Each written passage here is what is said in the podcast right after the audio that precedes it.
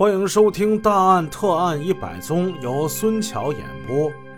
上回说到，刘晓东也被干掉了，村里又少了一个人，两个大活人这就没了。开始的时候，人们并不在意，只是死者的家属到处得找他们呀。但除了阎王殿，你上哪儿能找着他们呢？家属只好到派出所去报案。但是没有任何证据显示他们究竟是死还是活，警方呢只能把他们暂时列为失踪人口，悬疑在案。杀死刘晓东之后，他的一辆摩托车就成了冯云波的心病。他杀了冯云波已经将近一年时间了，这车一直在家里，不把这车处理掉，这很麻烦呢。唉，何不把这车给他卖了？这样也好抵他所欠的油钱呢。这已经是他杀死刘晓东的第二个年头了。二零零六年三月，他把刘晓东那辆摩托车趁夜给推出了村卖给了张帅。这张帅来自于隔壁村，他为了贪小便宜，买了一辆没有牌照的车。张帅买了这辆摩托车之后，他的厄运也就开始了。因为没有行车证，他被交警给拦住，最终被罚了款。于是，这张帅便向冯云波索要行车证。可是，冯云波上哪儿去弄这行车证呢？这辆车本来就是来路不明啊！几次索要，几次拖欠。一直到六月，两人再次因为索要行车证发生口角。张帅扬言，再不给他行车证，就在你冯云波那加油站永久免费加油。不听此言，上罢；一听此言，冯云波简直是怒火攻心。近一段时间，这姓张的骑着摩托车来他们村比较频繁。这是让刘家的人给看着，认出这辆车，自己杀人这事儿可就露馅了。妈的！冯云波索性一不做二不休，他将张帅骗到自己家中，如法炮制。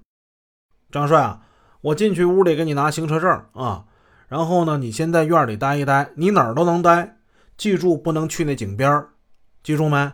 那里有我们家的宝贝，你不许过去给我偷了啊！不许去啊！我看着你呢啊！哼，谁在乎你们家破什么宝贝？痛快把行车证给我拿来！冯云波进去屋里，半天不出来，他磨磨蹭蹭的。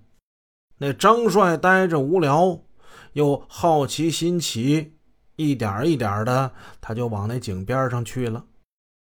哎，这招啊，真好使，百试百灵。张帅的结局可想而知。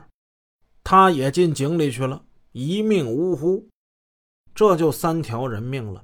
由于苏银山、张帅等几个人都是被冯云波秘密约出来的，并没有跟其他人说出自己将要去哪儿，因此关于这三人的行踪，也没有怀疑到平时老实巴交、沉默寡言的冯云波，因为这个人平时给人的印象实在脾气太好了。冯云波的生活又恢复了平静，然而只有冯云波自己心里清楚，往日的平静生活可能不会再回来了。他内心充满了恐惧，他会在晚上的睡梦之中忽然惊醒并坐起来，他惊恐的大口喘着粗气，他会在听到警笛声后惶恐不安，惊魂未定。其实，冯云波杀死苏云山可不是他第一次动手杀人了。最早死于冯云波之手的，居然是他的亲哥哥冯万江。那是二零零四年上半年的事了。在他自己家中，他用一根木棍残忍地结束了哥哥的性命。至于是什么原因，众说纷纭。而他自己却一直闪烁其词，讳莫如深。以他自己的说法是，当天，他发现哥哥在自己家中翻找什么东西，他当时估计哥哥是在偷他。兄弟二人接着就口角起来，他只是一时气愤，顺手从墙角拿起一根棍棒，失手将哥哥给打死了。但是当地村民却是另一种说法。村民们的说法是，冯云波杀死哥哥的目的是为了强占哥哥临街的门市房。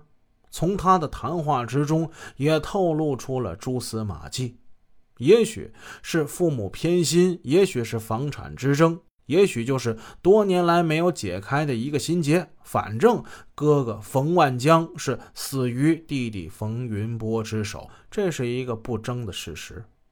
身负一条人命案与身负多条人命案，只是他自己心理上的负罪感多少而已。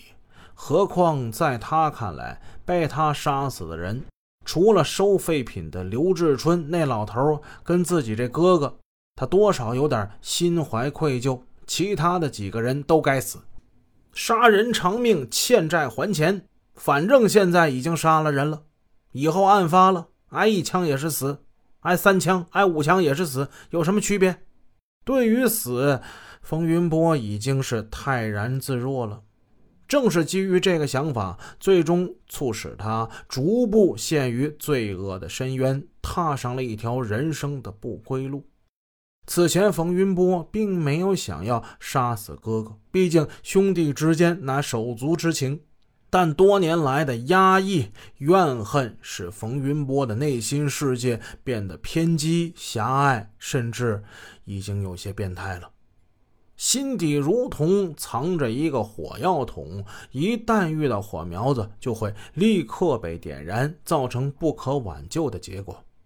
况且，打死哥哥冯万江只是他自己一时失手，并不是他早有预谋要置哥哥于死地。对于冯云波而言，哥哥的死成为隐藏在他心中最深的痛，至今依然是无法面对。本集已播讲完毕，下集内容更加精彩哦。